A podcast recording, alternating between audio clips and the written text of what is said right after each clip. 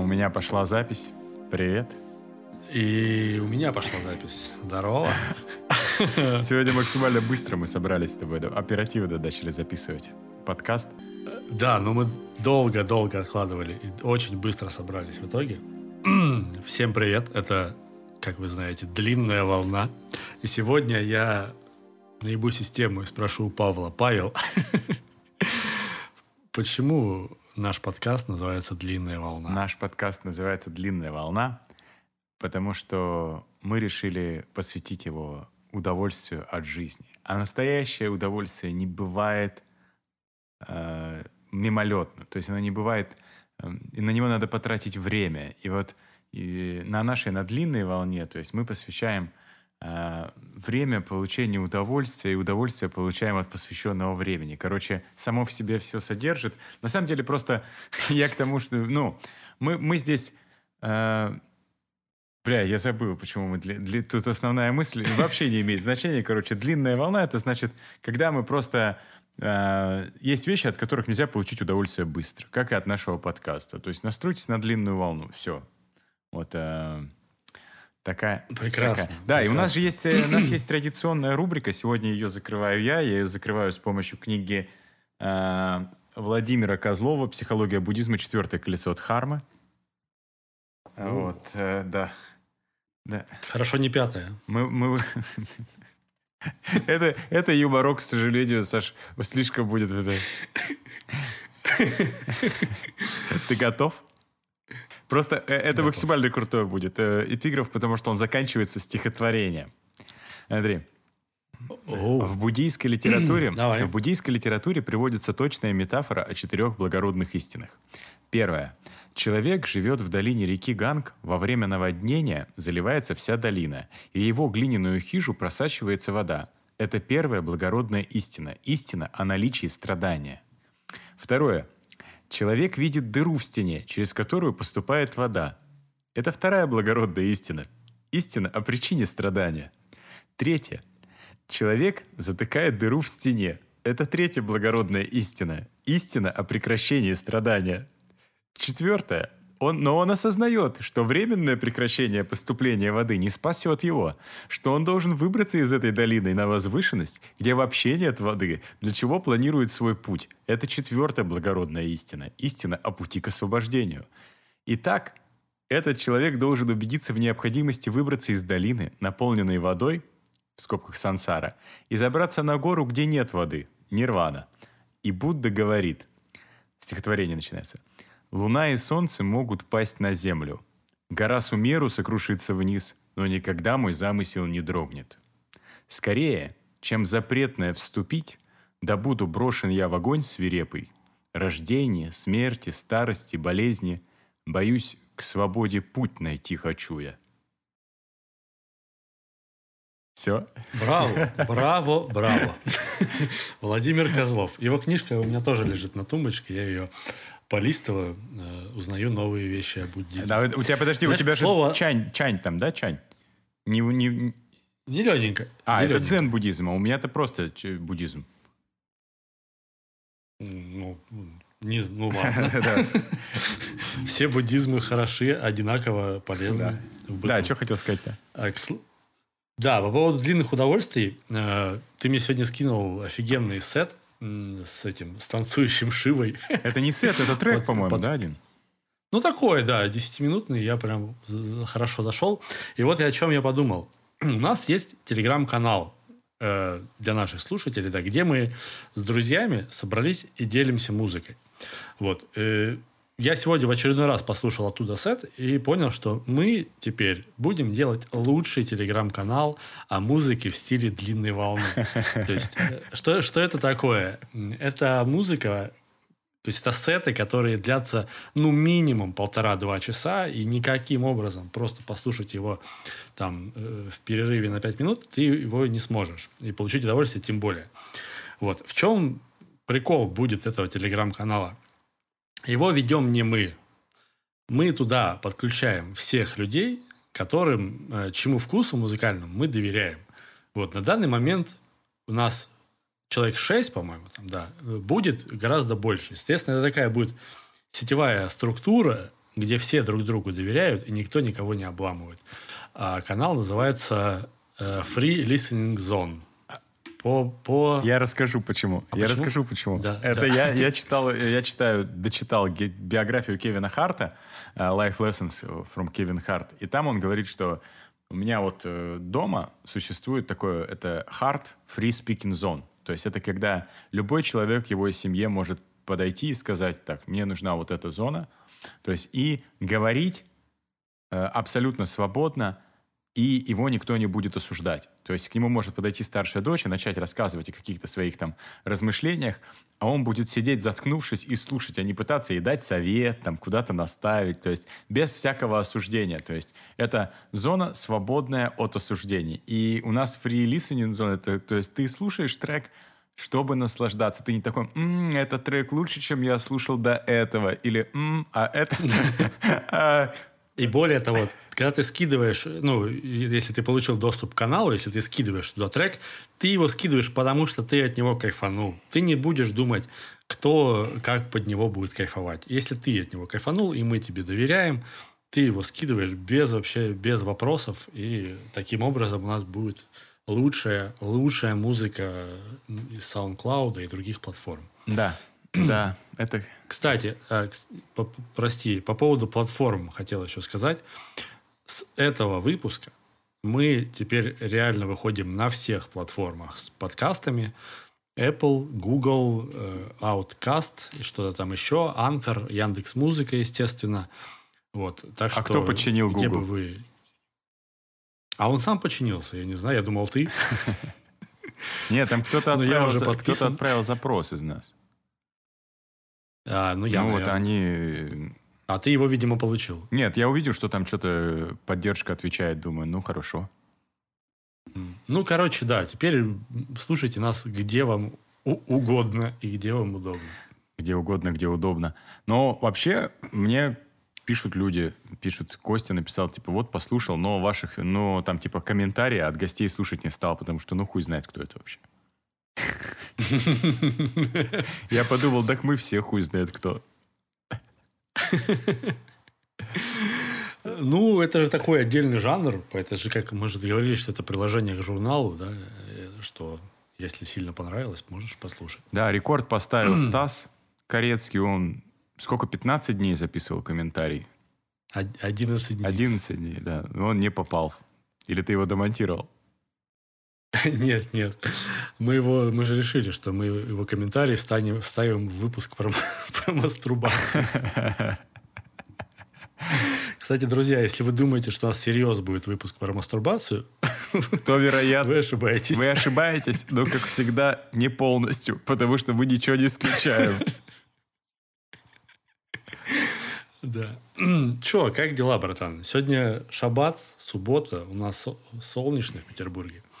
Как ты вообще? Я хорошо. Ел корейку ягненка сегодня. Плани... Вот а, мое мясоедческое путешествие, а, я думаю, завершить. Я сейчас вот посмотрел М. Гордона Рамзи, книжку там есть. Э, У Гордона Рамзи... Я просто не хочу, чтобы этот подкаст нельзя было слушать на голодный желудок, поэтому я не буду читать, как у него в книжке блюдо называется. Но там томленые телячьи щечки с фарфателли. Вот, и я такой подумал, ну, наверное, еще вот это можно съесть. И как раз там сдать анализы, э, по- потому что я, получается, последний раз год назад делал чекап такой, там, ну, кровь, всякую фигню.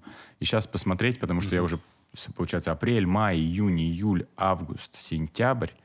Я, получается, что-то 6, 6 месяцев буду мясоедить.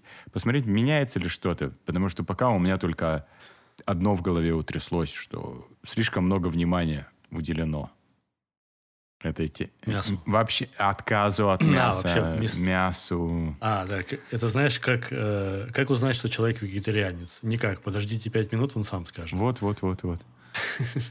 Слушай, ну тебе придется подождать, потому что я позавчера, ты сейчас мне напомнил, я вспомнил, что позавчера я начал делать балык, я его, значит, засолил, и вчера вечером должен был его вытащить. Вот, так что немножко передержал, но я его достану, и у меня скоро будет командировка в Москву, я тебе привезу, так что ты пока по- подержись. А, а почему командировка в Москву? А как же, зима близко, братан. У тебя... Ну, командировка – это прикрытие. Прикрытие для разведки. На, на тему того, что там у вас в Москве интересненького происходит. Кстати, мы сможем записать офлайн подкаст. Я Не офлайн, а мы сможем с гостем тогда записать. Или с гостем. Можем будем... Знаешь, я вот, вот о чем вообще хотел с тобой поговорить сегодня. У вас там очень активная движуха по вечеринкам пошла. Я дико угорел со сторис про э, человека из администрации, который сообщил по секрету, что будет охуенная вечеринка в клубе «Руки вверх».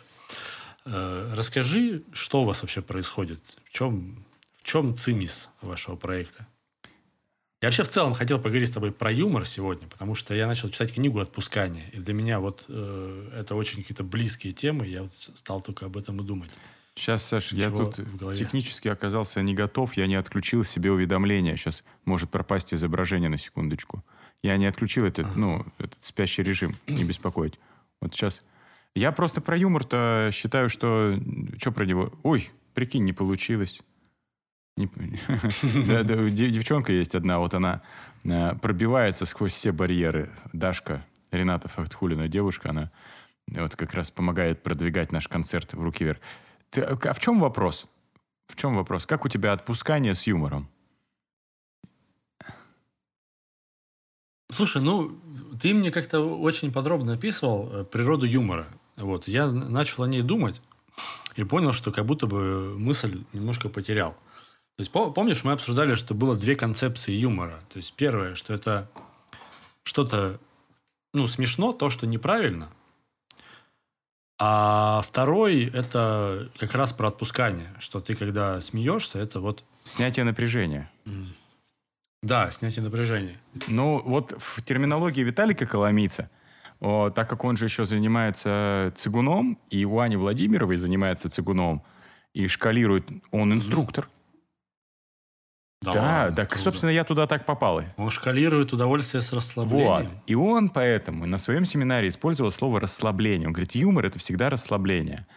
А потом, угу. когда я со своим психотерапевтом разговаривал, она сказала, что это снятие напряжения. И она мне объяснила, что смех похож физиологически больше на судорогу. А судорога, ну, ты понимаешь, да, что это как бы, когда перенапряжение, оно вот то есть и потом трясет, чтобы расслабить. Вот. А по поводу смешно то, что неправильно, нет. Я не слышал такого. То есть это, юмор, это такие приемы комического. Мы постоянно спорим о том, что такое, мы говорим шутка, а имеем в виду э, комедии, то есть комедия. Что такое mm-hmm. комедия? Потому что шутка, она там разная бывает. Вот как раз если ты что-то преувеличил, сказал, типа, блядь, вот у нее срака. Как сейчас такое ощущение, что из нее сейчас метропоезд выйдет. Ха-ха-ха. Ну, то есть ты, это не шутка, да? Это как бы преувеличение.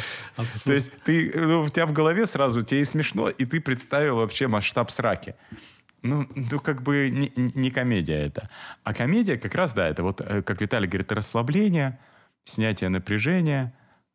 А, допустим, я придерживаюсь вообще э, определения Михаила Румянцева – у меня эту книжку сейчас я дал почитать юный стендап Камикесси Лени Голуб. Там он говорит о том, что юмор, э, смех, смех — это торжество. То есть, когда ты восторжествовал над чем-то. То есть, самые наши любимые комедии — это про то, как ребята, которые даже проще нас, возможно, даже глупее, лихо выходят из всяких ситуаций.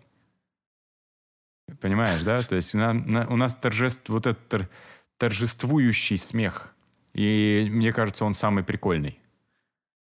Слушай, а как вот быть э, с таким явлением? У меня часто бывает, что я смотрю какой-нибудь стендап-концерт, например, и я его просто смотрю.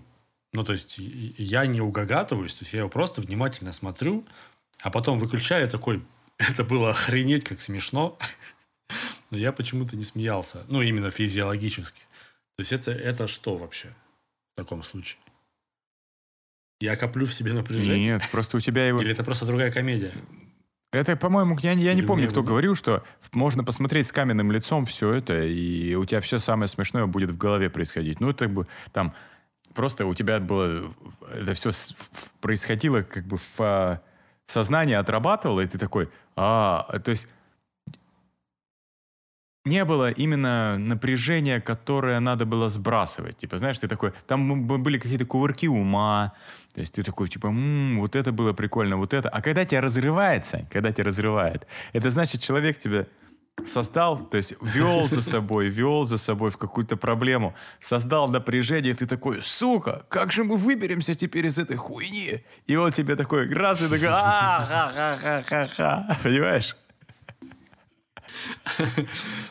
Ну, да, я понимаю. Знаешь, у меня то же самое, почему я про Хокинса заговорил. Э, я начал читать и, и прям понял, что э, как с хорошим юмором, то есть я читаю, у меня вот ощущение, что каждое слово, оно вот мне как, знаешь, как в пазы ложится. То есть у меня как будто уже подготовленная почва, куда прям вот очень точно попадают пазлы его слов, и меня это прям вот э, реально отпускает. То есть, ну, не зря она так называется. И у меня какая-то очень прямая аналогия реально с, с юмором, с каким-то с хорошим, э, там, не знаю, за порой с черным, с какой-то с иронией, с сатирой. Э, вот именно просто отпускает голову. Понимаешь, что себя вот это выравнивается твой как бы фон внутренний. Ну, дело в том, что с помощью юмора мы же можем зайти за, там, допустим, на ту территорию, на которой обычно не бываем, и никак себе там реальность не расчерчиваем. Допустим, анекдоты про пидорасов, они э, очень смешные шутки про пидорасов, потому что у людей огромное социальное напряжение на тему гомосексуалистов. Они думают, некоторые думают, что гомосексуализм это заразно.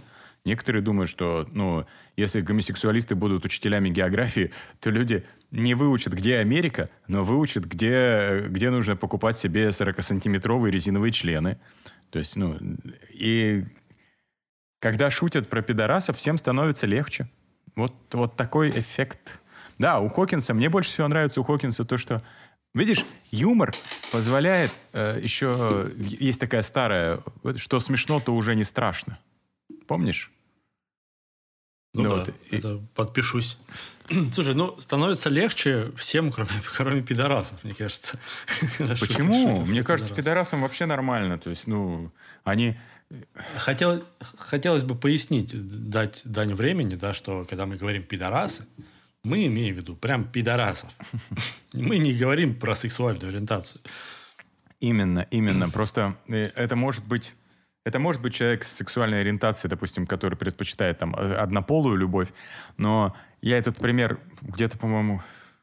А, я его хотел привести, что если просто в, вам говорят про человека, что он пидорас э, или гей, то, возможно, просто про него нечего больше сказать.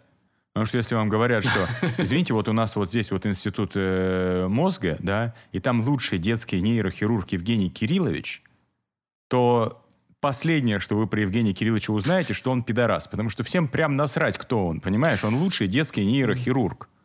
А если про Евгения было... Кирилловича говорят, что он пидорас, возможно, он плохой хирург, понимаешь? У меня был похожий случай.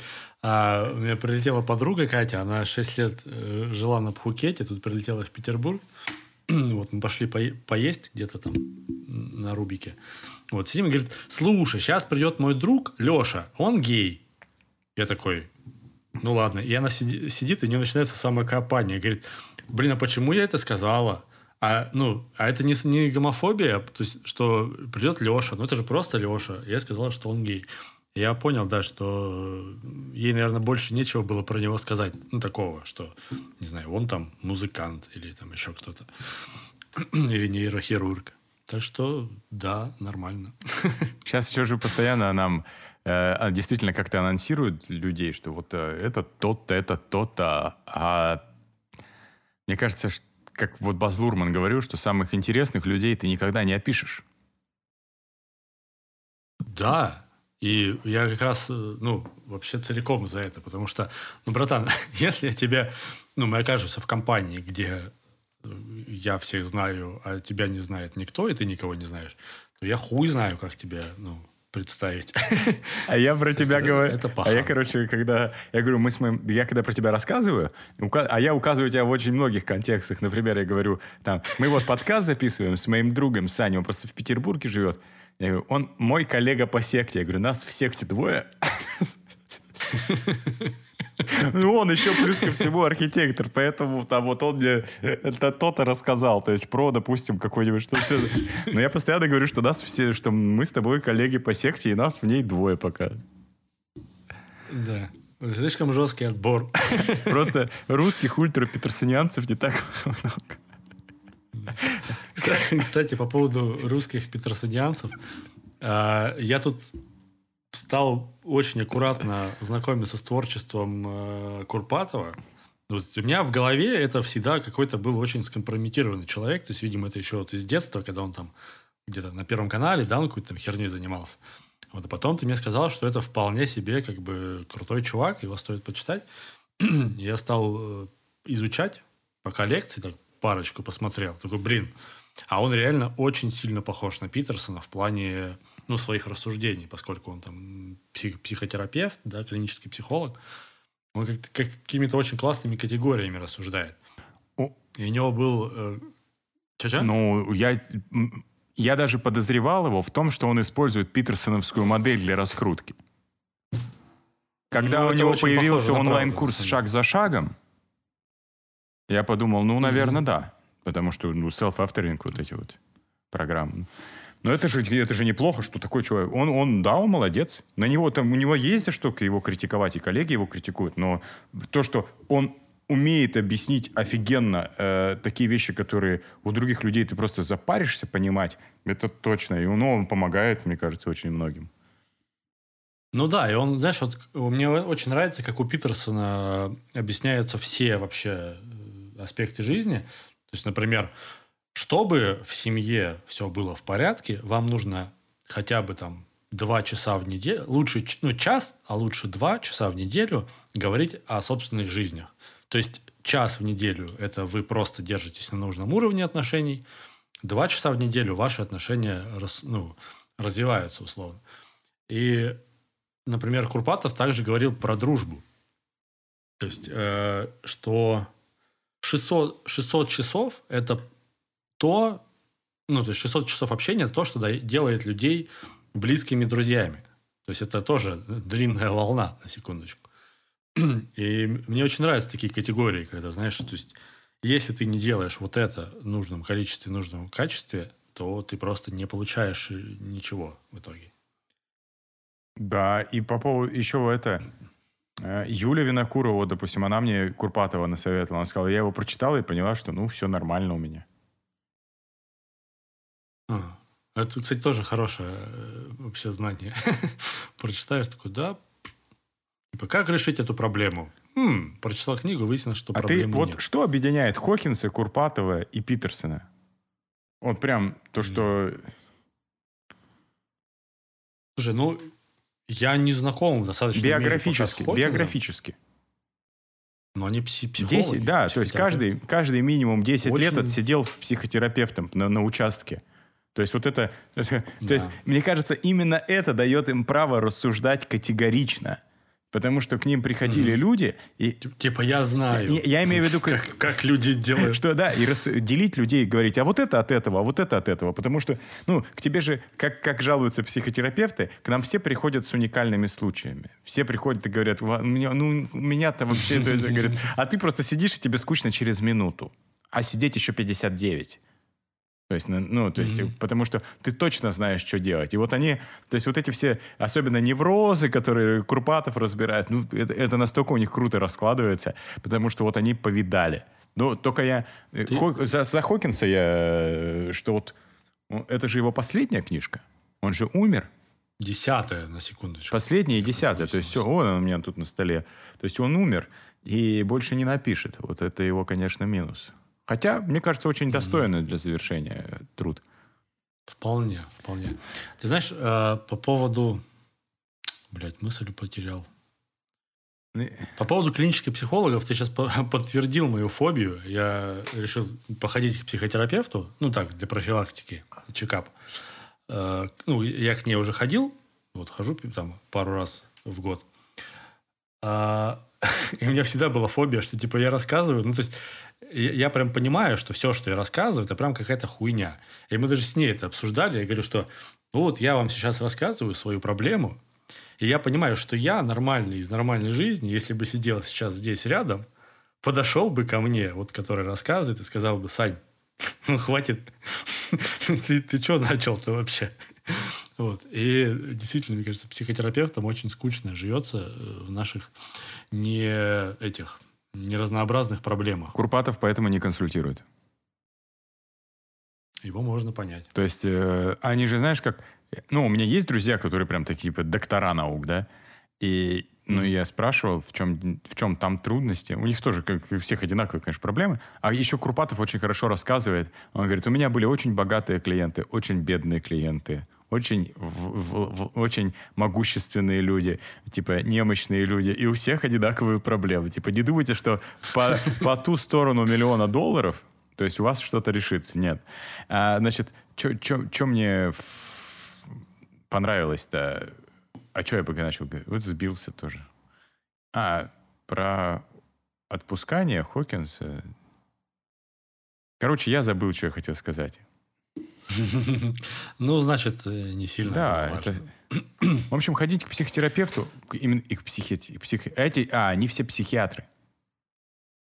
Да, да. Не, пси... психологов мы даже не рассматриваем. Ну, в плане, что как э, специалист. А, я вот что хотел сказать. И мне вот господин Вайсман как-то сказал, что он говорит, даже если ты э, ну вот сначала ты загражд... ну, к тебе идут люди, да, одинаковые, потом ты для того, чтобы людей меньше принимать, задираешь цену, ну, заградительную цену, там, допустим, 30 тысяч mm-hmm. рублей за консультацию. И начинают идти люди, из, ну, для которых деньги не проблема, у них те же самые проблемы, только они переносят их на то, что нельзя купить. То есть, например, там э, человек, у которого нету миллиона долларов, он говорит о том, что он не знает, сможет ли он там та-та-та в будущем обеспечить там или еще что-то. А человек, у которого есть и все понятно с деньгами, он переживает, допустим, про гиперопека над ребенком, потому что все-таки жизнь и здоровье ребенка контролировать невозможно. То есть всегда найдется объект невроза.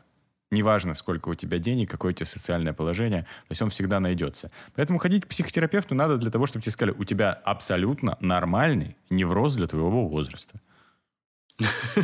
Да, это, кстати, тоже приятное знание, которое расслабляет. А я сегодня с утра внезапно читал лекцию для студентов-архитекторов, типа семинар, про общественные пространства. Ну, точнее, про, про офисы, про то, где люди работают, проводят много времени. И у меня там больше половины доклада была как раз про психотипы. То есть как, как, какие психотипы да, с, взаимодействуют с пространством, какие им нужны условия. И люди поначалу очень не въезжали. Типа, почему мы говорим про психологию? Мы же тут про, типа, про дизайн, про архитектуру, все такое. Вот, и мне потребовалось время, чтобы донести, что, чуваки, всю, весь, весь, все бизнес-процессы, да, все, все пространство внутри, оно состоит из людей и их взаимодействия. И чем у вас э, более странное сочетание людей, тем более сложная у вас система взаимодействия.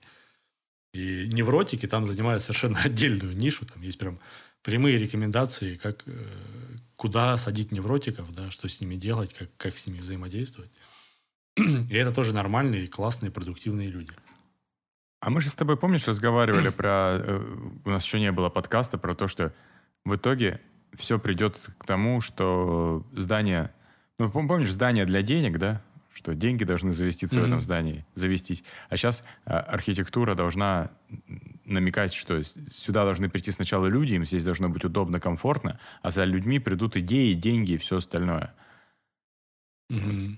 Ну да, то есть создайте трафик, и оно само все произойдет. Где трафик, там, там и бизнес. Сам, сам уже вроде научился да, находить места с хорошим трафиком. Я вообще хотел с тобой поговорить по поводу кабинета.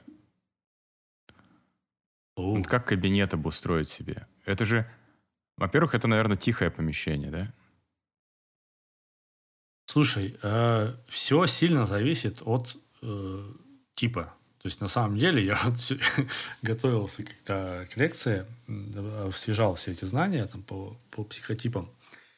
И вдруг вспомнил, что я еще в институте проходил тест, э, называется тест Майерса Брикса. Это он был придуман как тест для, для женщин там, в начале 20 века, которых ну, не брали никуда на работу, и вот сделали такой тест, чтобы понять, а чему наши девочки вообще ну, предрасположены. И в итоге тест оказался очень классным. Вообще рекомендую всем его пройти, так или иначе. Вот. И ржака в том, что э, мы проходили его в институте, и из всего потока, там 16 типов, один из них архитектор. Там всякие фельдмаршалы, э, защитники, еще какие-то хуйня, там, лекари и прочее, прочее. И там есть тип архитектор, и из всего потока архитекторами оказались вдвое людей. Я и мой друг Артем. Вокалов? Да, да. И мы причем были самыми распиздяями, естественно. Вот. И я тогда понял, такой, о, архитектор, круто. Вот. А выяснилось, что это архитектор не в том смысле, да, которым мы думаем, который домик рисует. Архитектор в таком метафизическом смысле. И я это все к чему? Ты хуй знает кто в плане психотипа, да, то есть ты там экстравер, экстраверт, интроверт, ты невротик или ты там сосредоточенный, да, то есть есть там пять шкал, которые это определяют. И тебе в зависимости от э, твоего психотипа нужно подбирать соответствующее э, пространство. Я вот для себя случайно выяснил, что я, оказывается, интроверт. Хотя все мне говорят обратное, в том числе и жена. Вот. Ну, ты скорее экстраверт, тебе нужно постоянно менять обстановку. Тебе нельзя, наверное, сидеть прямо вот в кабинете долго. Ты же ты ж опухнешь там. Да я что-то наоборот опух бегать и всех слушать. А кого ты бегаешь, слушаешь? Прости за вопрос. Ой, всех слушаю, бегаю. Не, я, я просто здесь же прям столкнулся с, с тем, что у меня разваливается расписание, что я пытаюсь жить как раньше, вот, а ничего не получается. Что если, ну, я думаю, что, а, ну вот, э, завтра там вот дело появится, я его сделаю, я делаю, все, и день прошел. То есть я не, я обратился с этим вопросом к своему другу-консультанту, которому я плачу деньги. Mm-hmm. Он мне рассказал историю. Он говорит, в Америке созваниваются два друга.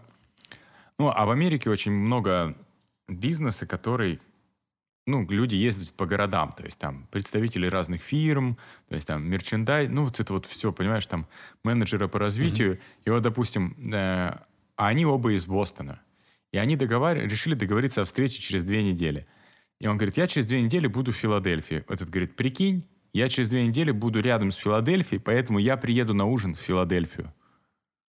Ну, mm он говорит, хорошо, они договариваются, и в конце разговора, а, а, договариваются, через две недели встречаются на ужине. Он говорит, как хорошо, что мне так, тогда позвонил, когда был там в Бостоне. Он говорит, ну да, типа, а ты где был? Он говорит, так я тоже был в Бостоне. То есть они в этот день то есть он говорит, а почему ты меня не... Почему ты со мной не встретился?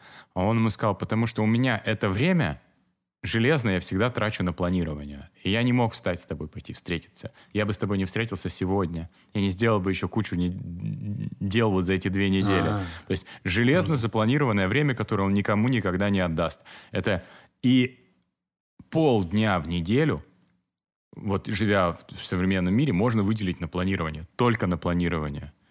То есть я принял, что так я буду планировать, там планируется 70% рабочего времени, и если будет что-то освобождаться, у меня будет свободное время, я буду чем-нибудь его занимать, там, чем, чем хочу. Но вот так вот в течение, там, я больше не готов принимать какие-то новые подачи. Это в итоге сводится к тому, что я чувствую себя вечером уставшим или несчастным от того, что я не делаю столько, сколько хочу, а в основном это связано вообще не со мной. Да, это, кстати, очень классная концепция, потому что когда ты планируешь себе время, то есть у меня такая методика уже достаточно давно устаканившаяся, я день разрисовываю, то есть там либо накануне вечером, либо с утра, то есть просто циферблат, и я там отмеряю секторами, типа вот это у меня столько-то, вот это столько-то, это на дорогу, это на созвон там и так далее, и так далее. И когда у тебя распланировано время, а потом, допустим, что-то отменяется, то ты ну, с абсолютным кайфом можешь это время потратить там, на себя, на какие-то, не знаю, на какие-то полезные вещи, на приятные вещи, там, что угодно. А когда у тебя плана нет, то ты просыпаешься, да, и такой, а что я буду сегодня делать? Садишься, начинаешь что-то делать, поделал это, поделал то. В итоге вроде что-то поделал, в итоге ничего не сделал, и чувствуешь себя абсолютно как бы размазанным по всему дню, бестолковым, неэффективным, какое ужасное слово.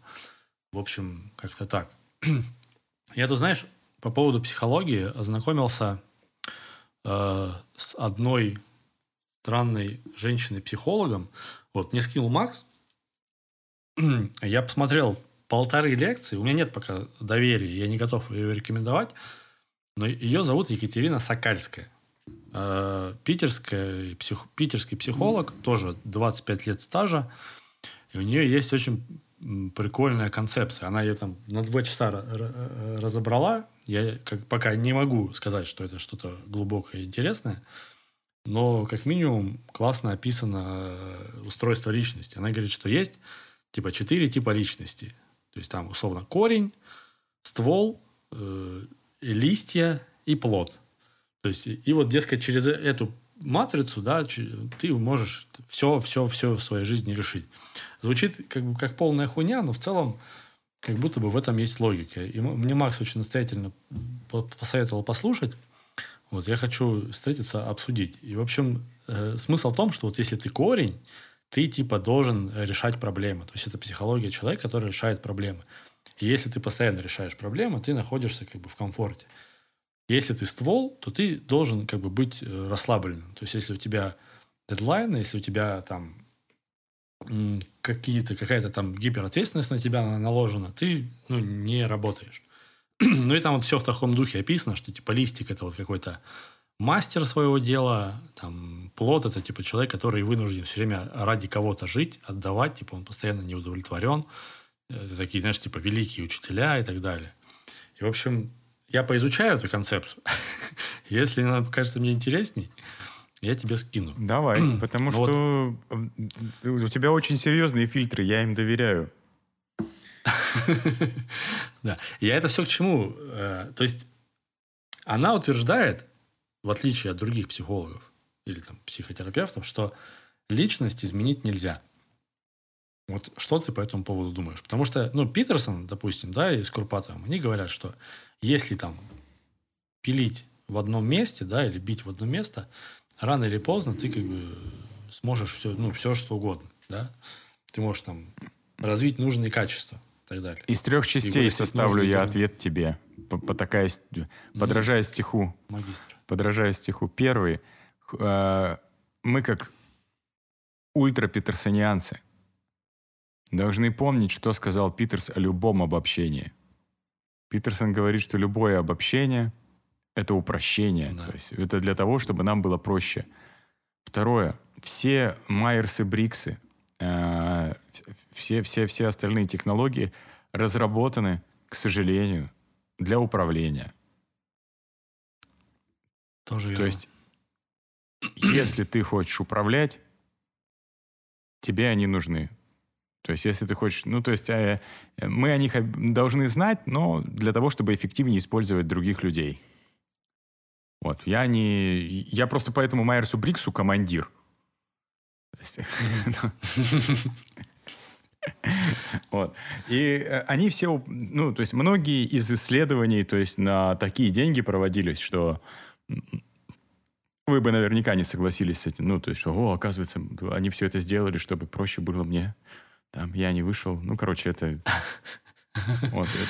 Ну да, это как будто ты хочешь сложить пазл. Это как вот на, как Илья звонил, да, спрашивал, что а вот где брать этих завхозов. Типа вот есть проект, а у проекта есть там шоу-раннер, есть драйвер, есть там некий там человек, отвечающий за концепцию, а нет человека, который просто будет делать так, чтобы все происходило. То есть get shit done. И, ну, разве это не психотип? То есть это разве не какой-то конкретный человек? Mm, я думаю, что это человек. Ск... Это я не считаю, что это психотип. Я думаю, что это все-таки, э, mm. во-первых, это все качества, которые человек развил в себе. То есть mm-hmm. и, и это ну ответственность. Вот там Фрейд говорил, что масштаб личности определяется э, масштабом масштабом его проблем? проблемы, которые могут вывести его из себя. А я считаю, что он прав на 99%, потому что еще 1% э, это человека определяет масштаб ответственности, который он готов на себя взять. Ну, заработок, по крайней мере, точно определяется масштабом ответственности, потому что если так подумать, то, допустим, там Сечин, не бог есть какой менеджер. Наверняка у него неплохой, но ответственность, которая у него в руках, она заставляет э, ему платить как следует, чтобы он этой э, ответственно к своей ответственности подходил. Вот, и тут судья, да, то есть там... Суд... В... Ну, ты видел его лицо вообще усечено? Ну, по, это Человек только грубо... таким лицом не может быть безответственным. Ну, ты видишь, что даже лицо приплюснуто ответственностью. Потому что очень тяжело. Тяжело. Вот я... Я тут, знаешь, не, я просто хотел Давай. с тобой закончить про вот это вот время, да, и э, ответственность. Просто хотел поделиться, чем мне ответил Марат Умного-то еще помимо планирования. Он говорит, а что? А, он говорит, давай. для того, чтобы определить, э, где, где затык, нужно понять, что больше всего тебя терзает, когда ты делаешь. Ну вот, что больше всего э, не хочется делать. То есть он mm-hmm. мне говорит, там, наверное, нужен пом- личный помощник, еще что-то. Я говорю, нет, мне не нужен личный помощник. Я не хочу, чтобы у меня было больше дел, чем я могу сделать сам. Вот. Ну, хотя, может быть, это тоже зона развития. Ну, ладно. И он сказал, что вот понаблюдай, что я понял, что мне больше всего меня парит отвечать на сообщения в мессенджерах. Mm-hmm. Это я чувствую какую-то... А он мне сказал очень простую вещь. Он говорит, ты понимаешь, что если бы это было важно для них, они бы позвонили, что ты можешь ответить, когда хочешь. Я говорю, ну да, но я просто... Говорю, то есть ты придаешь этому большего значения, чем люди, которые пишут. То есть вот тоже... Э, ну, он написал, он выложил это своей головы, переложил в переписку, да, и как бы это где-то вот в подвешенном состоянии в лимбе находится. Я вообще как бы терпеть не могу никакие чаты, никакие рабочие чаты, никакие чаты, где больше двух людей э, связаны с каким-то там делом, не дай бог. То есть э, канал коммуникации должен быть всегда один. Это либо личный, э, запланированный там, звонок, либо там встреча, либо еще что-то. Либо в крайнем случае это email, если мы говорим про, про дела. Ну или там, если вы договорились о какой-то там платформе, да, типа Todoist, там, Pyrus, миллионы этой всякой фигни, то либо там, потому что все, все, что в мессенджерах происходит, оно никак не, это, не регламентировано. Не регламентировано, да. Это иллюзия, да, что мы как бы получили больше способов а, общения с друг с другом, и что мы стали эффективнее. А мне кажется, вот я, знаешь, там, не знаю, там, когда строили атомную электростанцию, вот они выходили с планерки, и им Саммари на почту не прилетало.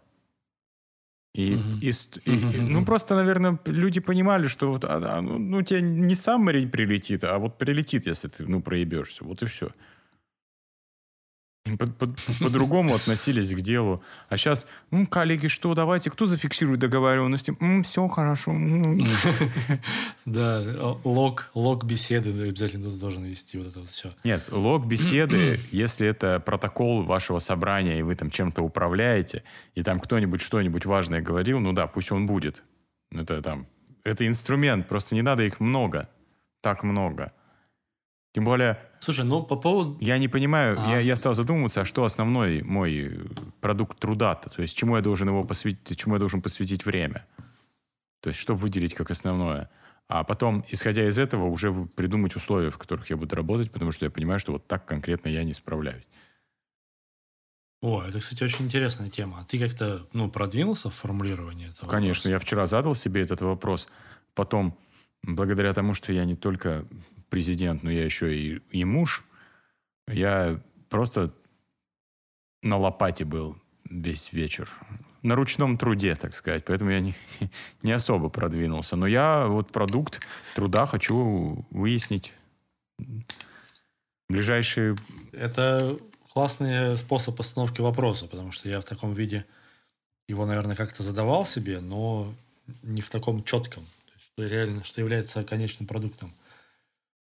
Ты знаешь, по поводу способов коммуникации, то есть мы как будто бы, знаешь, в этом сейчас, в детском магазине, в котором есть вообще все. Угу. Лизуны, лего, воздушки, трансформеры, динозавры такие, динозавры сякие.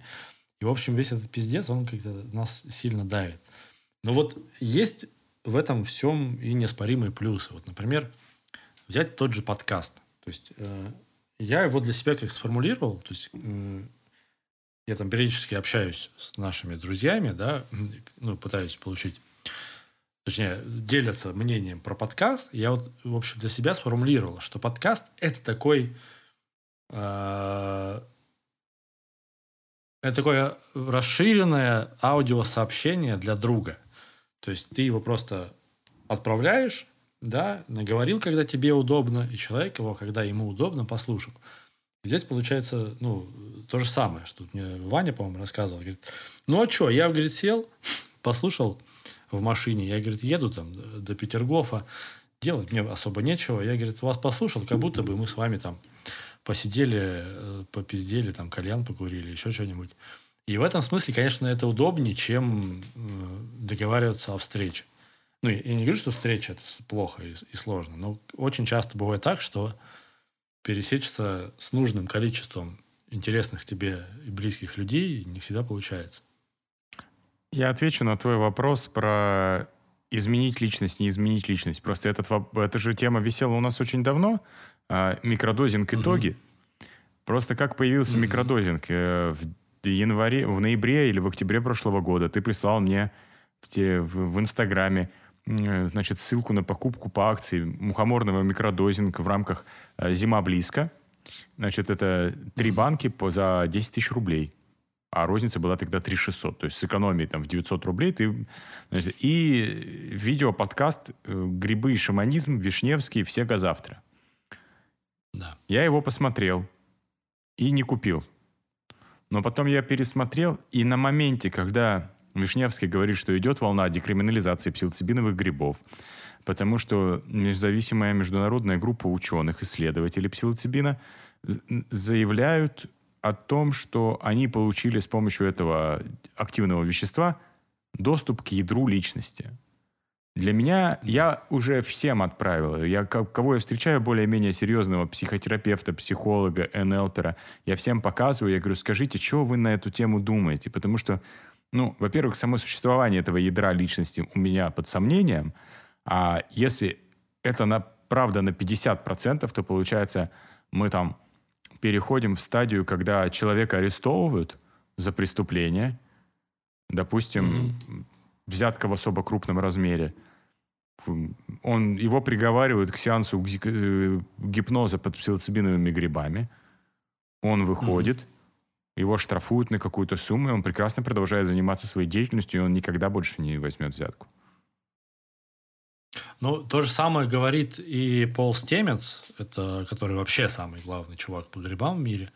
А, он был, по-моему, у Джо Рогана, и он как раз описывал э, процесс, что такая практика в каком-то виде существует, что у людей, э, кто употреблял псилоцибиновые грибы, после сейчас я точно, чтобы не спиздеть, сформулирую. В общем, там преступникам, которые единожды совершили преступление, давали в экспериментальных целях псилоцибиновые грибы. И процент рецидива у людей, которые употребили его, практически там близок к нулю процента. А у людей, которые, ну, по статистике в целом, у людей, которые совершают преступления, процент рецидива очень большой, там порядка 30-40%, ну, вне зависимости от э, степени тяжести. И, то есть, если на это посмотреть там, да, с точки зрения общества и статистики, что, типа, восьмичасовой опыт, который не, ну, там, не, никак не влияет на социальную жизнь, не приносит там никакого вреда, э, еще плюс под контролем какого-то специалиста, психолога там, и так далее – то есть э, для общества это огромный вообще прорыв может быть, если это ведется как практика. То есть люди, которые совершают преступления, перестают это делать. То есть это огромное количество ликвидированных преступлений да, в пересчете там, на население. И, в общем, да, эта тема достаточно интересная. Ядром. Но мы, у нас будет отдельный выпуск про микродозинг. Да, мы его хотели записать первым, но тема требует, так скажем, я жду определенного Мухоморный микродозинг, я напоминаю, мы выходим на разных платформах, мы обсуждаем псилоцибин в, об... в разрезе исследования вот этой международной независимой организации и никаким образом не практикуем и другим не предлагаем. А мухоморы мы жрем, но в рамках сертифицированных э, препаратов, которые выпускает аптека Михаила Вишневского. Вот. Да. С ГОСТами, с печатями Да. и с лабораторными... Я жду, пос- я жду, у меня по предзаказу идет чага, и я мне чага сильно нравится. Я прям, вот чагу я всем рекомендую. То есть за 800 рублей месячный курс, ну, не знаю, там, вы можете себе, ну, не знаю, что вы еще можете себе за эти деньги позволить такого полезного.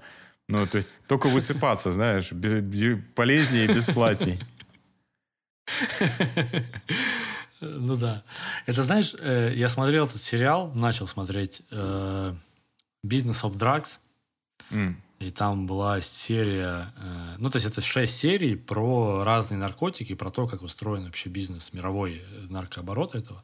Там была серия про химические наркотики, Мгм. в частности MDMA. А MDMA придумал э, русский химик, который работал в Штатах, Александр Шульгин. И они с женой, собственно, э, синтезировали, разные штуки делали, употребляли и э, написали про это две книги. Потом его там этот, а, контроль по обороту наркотиков, там это в 60-х было, его прикрыли. вот. Но они успели там наворотить интересных всяких штук, Например, там лечение посттравматического стресса при помощи определенных сессий, тоже типа с использованием MDMA, но под контролем психолога, да. То есть там люди делились своими впечатлениями, да, что ну, человек прошел Афганистан, прошел Ирак, у него там сумасшедшее абсолютно состояние было, он почти покончил с собой, вот, а потом проходил курс реабилитации, и, в общем, это все интересно. И, и хорошо закончилось, самое главное.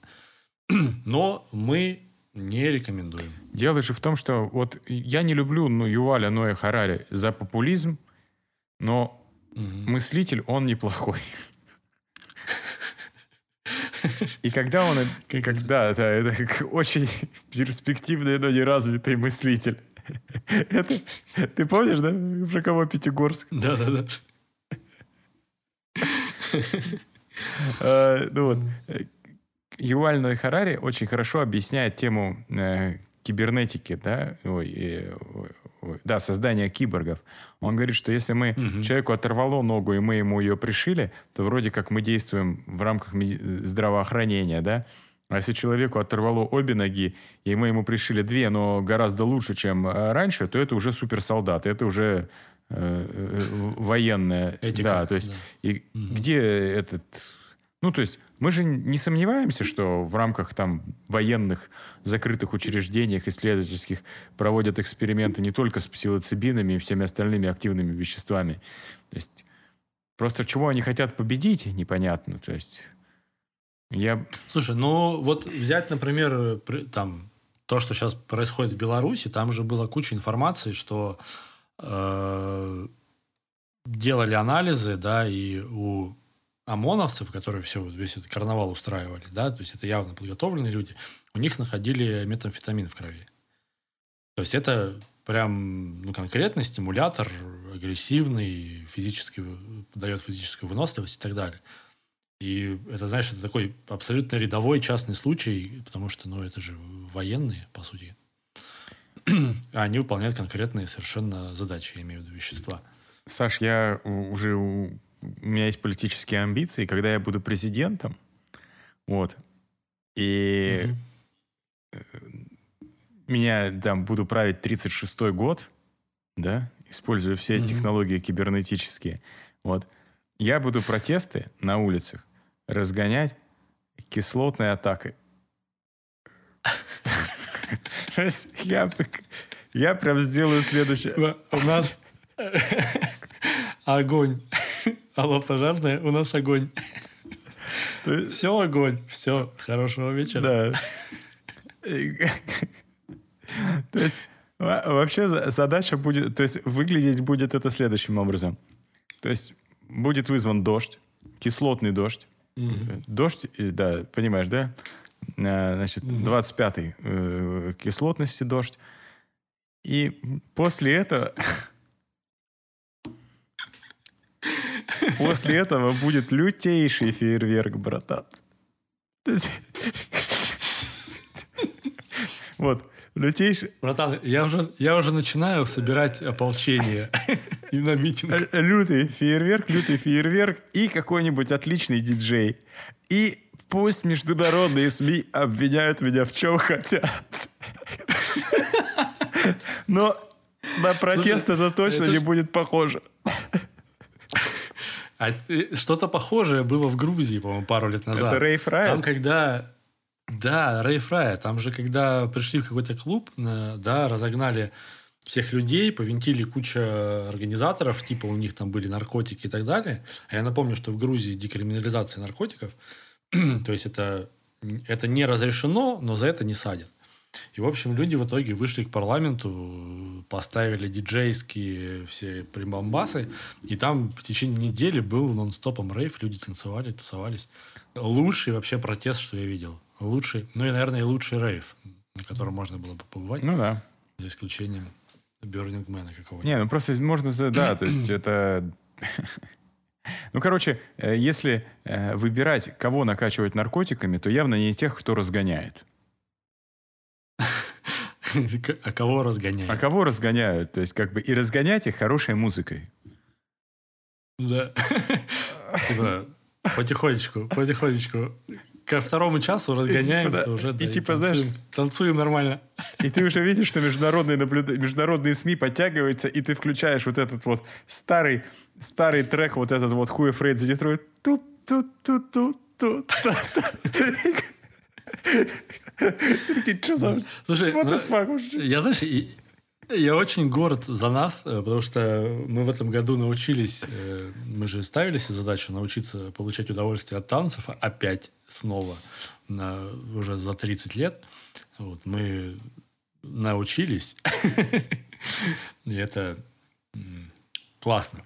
Надо, надо на рей выходить. Вот что это. А, нет, следующий этап у нас... Я с тобой соглашусь, но я откажусь идти на рейвы при... Ну, вот, я считаю этот шаг сделанным. То есть в ближайшее время я, не- я бы хотел развиваться. А развиваться мне Ро- Роман Кожаев порекомендовал aesthetic dance.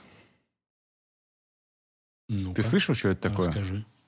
Я слышал словосочетание, не могу сказать. Ой, что это. ecstatic, ecstatic, aesthetic, ecstatic dance. э, Ecstatic dance. Да. Ecstatic dance я так всю жизнь танцевал до недавнего времени. Ну да, я тебе прям скину сейчас, там э, есть специальные диджеи. Это вот э, э, Роман, Тимкин, там еще все, они, Гиндиго, они гоняли прям в Индию. Был такой ретрит со статик дэнсом каждый день. То есть под огромным деревом стоит диджей, и там вот какая-то... Я не знаю, как они разгоняются, но, короче, надо сходить. У меня жена сходила, ей не понравилось. Вот.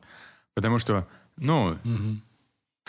у меня жена вышла с э, фильма «Довод», и пацаны такие идут, э, Кожай с э, Эмилем и Эмиль второй раз, они что-то обсуждают, им понравилось, а Шур идет с таким лицом, типа, э, ну, я говорю, типа, что вам, что Шур тебе не понравилось?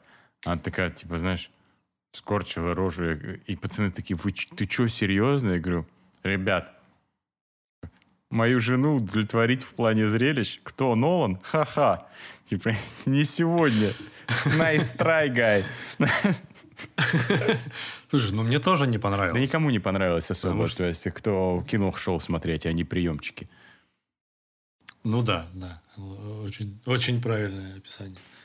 В общем, эстетик, экстатик, блядь, экстатик. А что это такое? Ты опиши хотя бы в двух словах. -то, что- в чем смысл? Ну, собираются все и танцуют, вот, типа, зона максимальная, вот это вот... сейчас я, подождите, определение прочитаю, у меня есть возможность. Ecstatic dance, э, танец без внешней оценки, самое большое танцевальное сообщество Мгм. в России, атмосфера фестиваля, осознанная вечеринка, естественная среда для танца, самовыражения. Отличная возможность прошить... Ну, это как... Это звучит просто как хорошая вечеринка. То есть, когда ты танцуешь без, без э, суждения, без оценки. Так, про танец. Танец – это яркий, быстрый и глубокий способ саморазвития. Через музыку и движение мы наполняемся счастьем, легкостью и находим настоящую связь с собой и другими. Что дает практика ecstatic dance? Ну, просто там еще, как мне сказали, что приходят всякие мужики баб полапать, потому что он очень-очень контактный. Вот. Мы танцуем свободно, мы танцуем без золота, мы танцуем без стимуляторов, мы танцуем без разговоров, мы танцуем, уважаем личные границы. Ну, как будто бы это должно было рано или поздно сформулироваться в таком виде, и действительно там А, вот- все, что описано, не нужно. Ни стимуляторы, ни осуждения, ни что-то там еще. Вот завтра вот этот диджей Аман играет. Аман. Э, Первый статик диджей Аман. России. Я тебе прям ссылку пересылаю. Прямо оно на... Давай в, Дзенбро подкаст ее выложим. Может быть, кто-нибудь сходит на вечеринки. Да. Я сегодня еду на дыхательную практику. М. Ты будешь, не побоюсь этого слова, дышать? Да, я буду ДМД. Вот осознанная вечеринка 20 да, сентября. Вот. Но Я, к сожалению, завтра не попаду, мне кажется. Ну или во сколько там? Ну ладно, ладно, ты увлекся планированием, по-моему. Я завтра выступаю в стендап-хаус. Я туда ходил. Мне надо... Я входил на проверку материала ТВ-комиков. Ну и как бы там прям жестко, братан, жестко. В плане качества юмора. Ну да, в ожидания. Да, я что-то ожидал больше. То есть там прям какая-то... Ой, там приходил какой-то парень в повязке там. И, короче, я знаешь, что... Вот скажи мне, вот давай практически. Как мне перестать оценивающе это смотреть? А, Ну, нет проблемы смотреть оценивающе. Есть проблема, когда ты оцениваешь до того, как ты воспринял информацию. То есть ты сначала должен воспринять, ну, объективно, да, адекватно, а потом уже сформировать мнение.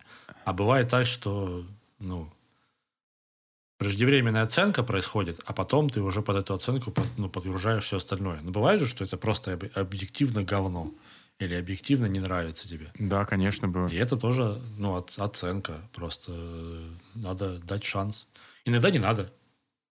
Иногда просто не хочу. У меня просто... А почему ты оцениваешь? Ты, типа, себе с собой сравниваешь, так? Да, как будто я вот, знаешь,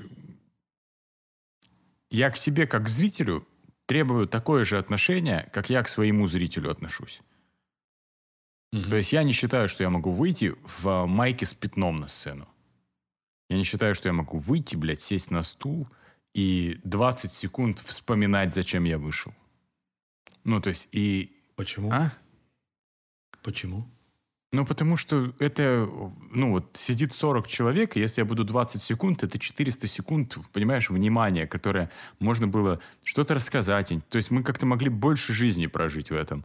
Я вот То есть ты, ты сейчас утверждаешь, что пустота бесполезна? не пустота, а вот просто в том месте, где должно, то есть, э, где должно быть шоу, да, я трачу свое время. Я пришел точно не смотреть, как человек сидит 20 минут, вот, 20 секунд э, и молчит. Если бы я хотел, я пошел на иммерсивный спектакль, но я же на него не хожу. Я вот какого-то... Меня, меня, меня вот бесит эта безответственность, что... Ну, она же опять, да, вот базируется на том, что я себе такое не могу позволить, что я, ну...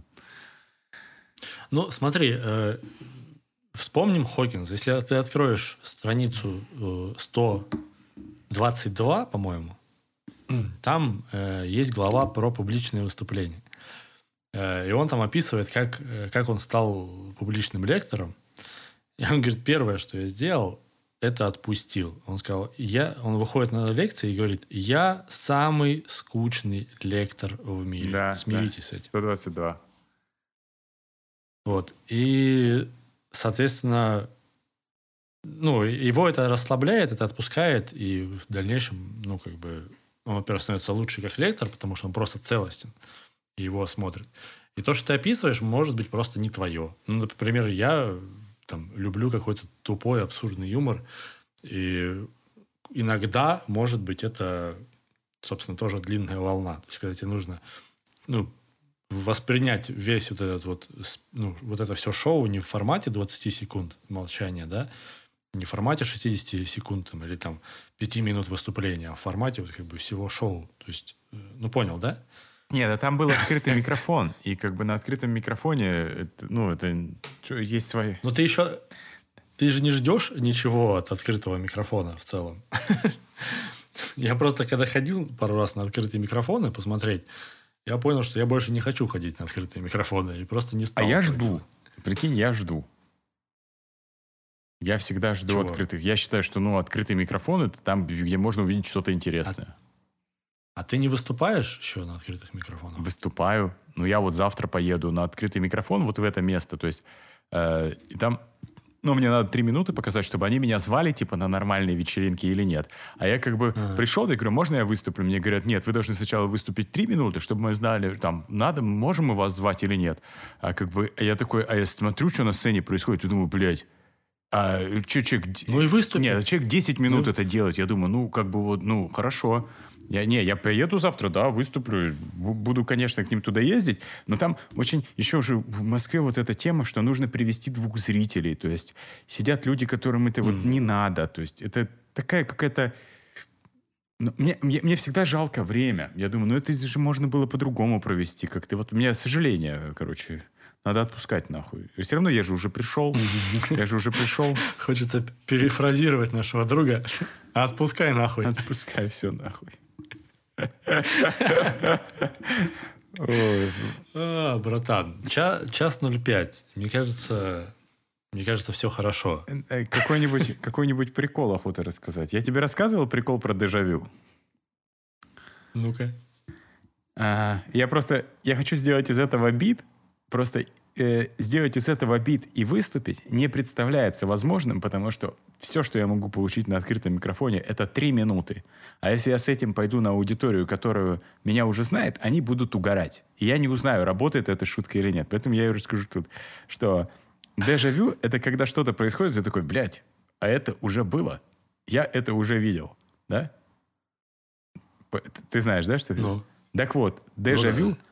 Это единственный возможный способ видеть будущего, видеть будущее, но когда ты его увидел, стало уже нахуй поздно.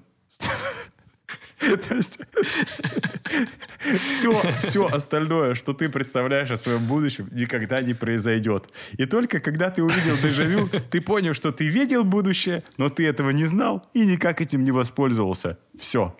То есть и на, Да, это типа из разряда умный на лестнице, знаешь, есть французская поговорка, типа это она родилась из ситуации, когда у тебя ты на вечеринке, да, где кто-то подо- подошел, саркастично про тебя пошутил, и ты такой, типа, уже уходил с вечеринки и на лестнице понял, как надо было ответить. И типа, в общем, ты умный на лестнице. да, Ну, такая же хуйня. Я, я просто хочу из этого Что- сделать, да, что нет смысла вообще никакого гадать будущее. То есть представлять что-то. То есть есть, потому что как, если ты его увидишь, то всегда, ну, то есть оно всегда произойдет не так, а если произойдет, и ты поймешь, что ты угадал, будет поздно. Вот, ну, такое как бы... Ах. Вообще, дежавю — это серьезный психиатрический диагноз. Да, да. В общем, не, это, не поддавайтесь дежавю. Вот. э, Мне кажется, хороший ритм мы взяли сегодня. Вот. можно как будто бы остановиться. Как, как писал Хемингуэй, э, я пишу до момента наивысшего пика моего творческого усилия, когда мне пишется лучше всего, останавливаю, чтобы в следующий раз, на следующий день начать э, писать с этим же ощущением. Вот. Поэтому я предлагаю завершить нашу запись на сегодня. Да, а мы не делаем больше темы выпуска, мы делаем только э, слово, слово выпуска, слово выпуска. Такое будет. А, ну, ну, слушай, а, ну, а давай иногда делаем, иногда не делаем. Мы же, мы же договорились, типа, мы записываем по желанию, выкладываем по... Как Записываем по вдохновению. А, выкладываем по желанию, да. Вот как-то так. Да. Слово... А давай... Ну, какое сегодня слово выпуска? Отпускание? Отпускание. Отпускание слова. Вообще, Хокинс, и он идет прям на человека, на мыслителя года. То есть человек умер, умер, но идет к победе. Вот я вот это уважаю. На этом я предлагаю, да, и заканчивать. Все, рад был тебя слышать. Да, взаимно. Всем привет. Э, Слушайте нас на этих всех ваших платформах, которые есть у вас у всех в телефонах. Bim bim.